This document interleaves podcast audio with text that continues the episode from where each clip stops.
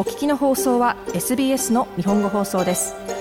詳しくは SBS 日本語放送のホームページ sbs.com.au スラスジャパニーズへどうぞ。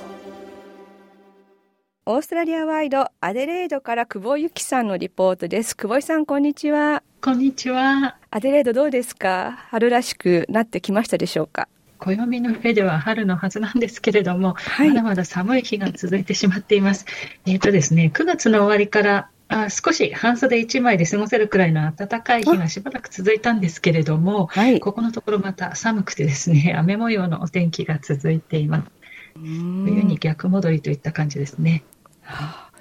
なんか衣替えとかオーストラリアは難しいですよね。難しいですね。アデレードは、うん、あの、1週間の中に四季があるとよく言われるので、もう私はここ数年衣替えはしてないですね。もう一年中同じものがあの出ていて。いますね。はい。そうですよね。あの、私の、私自身もそうですけれども、あの、日本にね、帰られる方は季節が逆ですので、本当に出しっぱなしっていう方もいらっしゃいますよね。冬物とかも。そうですよね。うん、そうですよね。はい。ここのところアデレードはまさに、あの、三寒四温の、あの、春の典型的なお天気です。ああ、そうなんですね。シドニーはジャカラナが咲いてまいりました。ああ、ね、そうですか。はい。ああ、でもまだもうちょっとですかね。まあ、例年大体11月くらいなんですけれども。はい。そうなんですね。まだ若干とも最低目ですかね。じゃあ、そんなアデレードですが、どんなトピックスを今日は聞かせていただけますか？はい、はいはい、今日はですね、えー、土曜日に、先週土曜日に行われましたレファレンダム国民投票のサウスオーストラリアの結果について少しお伝えしようと思います。そしてその後は今週から、えー、始まりますオズエジアフェスティバルについてご案内させていただきます。はい、うんはい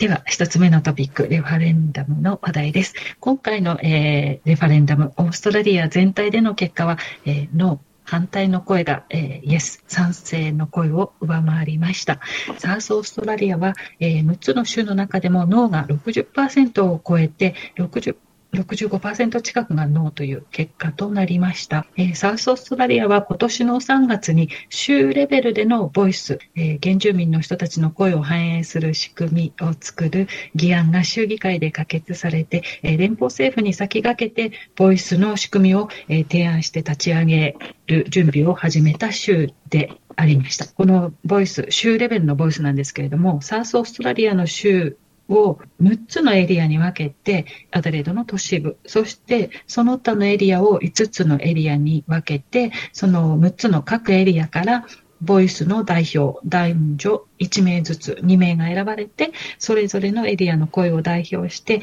年に最低でも2回は、えー、プレミアと、そして大臣たちと話し合いの場を持てるという案を、えー、盛り込んだものでした、えー、こういった背景があったサウスオーストラリアのレファレンダムの結果はですね、えー、オーストラリア国全体でも結構注目されていたかと思いますが、え結果はノーでした。えちなみに、えサウスオーストラリアの中では最も反対の率が高かった選挙区はグレイという、え選挙区でして、この歴史的に、え非常にリベラルの強いエリアなんですけれども、ワイヤラですとか、クーパーピティ、ポートオーガスタなどから、えー、エアペニンシュラ一帯、そしてフリンダーズレンジなどを含む非常に広いエリアなんですけれども、ここはですね、80%近くがノーに投票をした選挙区となりました。それそしてですね、逆に一番イエスの投票が多かった選挙区はアデレード、の、えー、地域、つまり、えー、最もシティの中心部でして、イエスが、えー、月曜の夜の時点では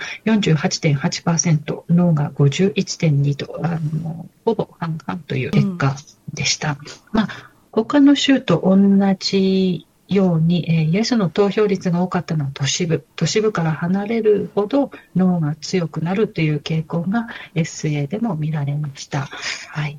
えー、ABC ニュースによりますとですね、マリネスカ州首相は、サウスオーストラリアのこの州のボイスの計画は今回の国民投票の結果には左右されないとしていまして、はい、来年2024年の初め頃には実際に州のボイスの計画を稼働させていく予定ですと発表しています。こちらがサウスオーストラリアの今回のレファレンダムの、えー、結果のご報告です。結果が判明したので、これからまあ、各、特に各テリトリー、州政府がどうしていくかというところですよね。そうですね。はい。なるほど。レファレンダムの結果を受けて、あの、州政府、マリネスカスタがどのように今後、あの、動いていくのか、ちょっと注目していきたいと思います。なるほど。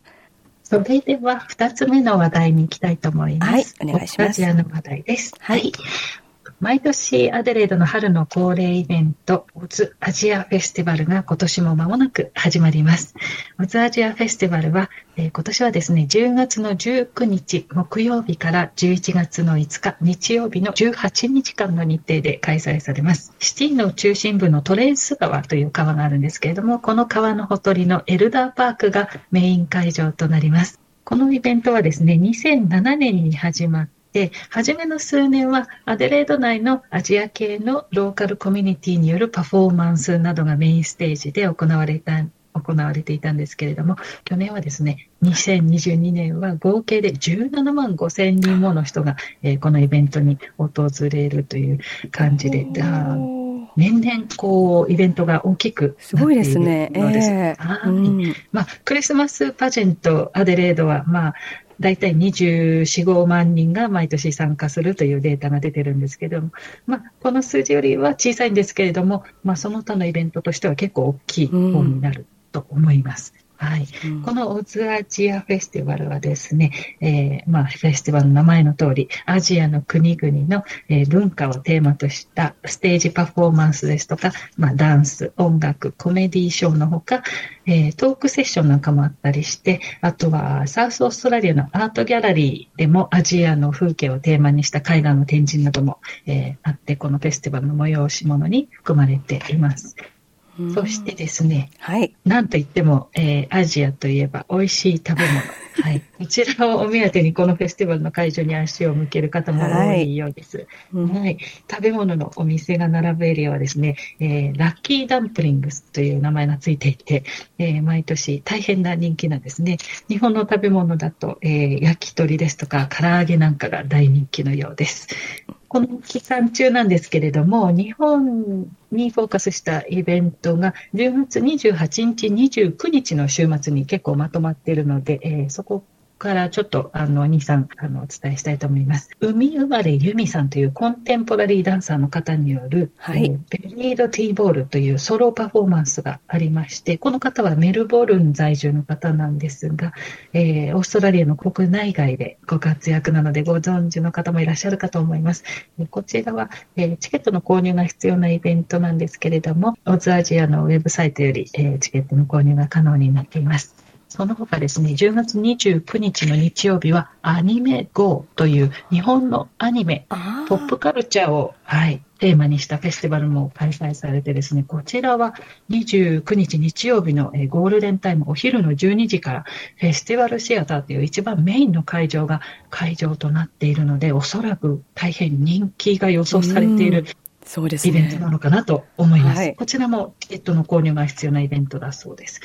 それとですね、一つ、えー、フリーイベントで10月29日の日曜日に A ミューズプロジェクトというブリスベン発の J-POP グループの歌のあのグループの方のステージが予定されています。こちらは日曜日の夕方6時半から7時半にラッキーダンプリングスの、えー、屋外メインステージとなります。まあ、この会場となるエルダーパークと、えー、ピンキーフラットという芝生のエリアがあるんですけれども、こちらはですね、黄色、オレンジ、ピンクの色鮮やかな提灯がすでに一面にセットアップが完了しています。そしてですね、この後、香港ドラゴンですとか、中国歌舞伎、えー、日本の会津張り子猫などを、えー、モチーフにした大きな灯籠ですね。日本の、えー、ねぶたの灯籠の少しちっちゃい版みたいな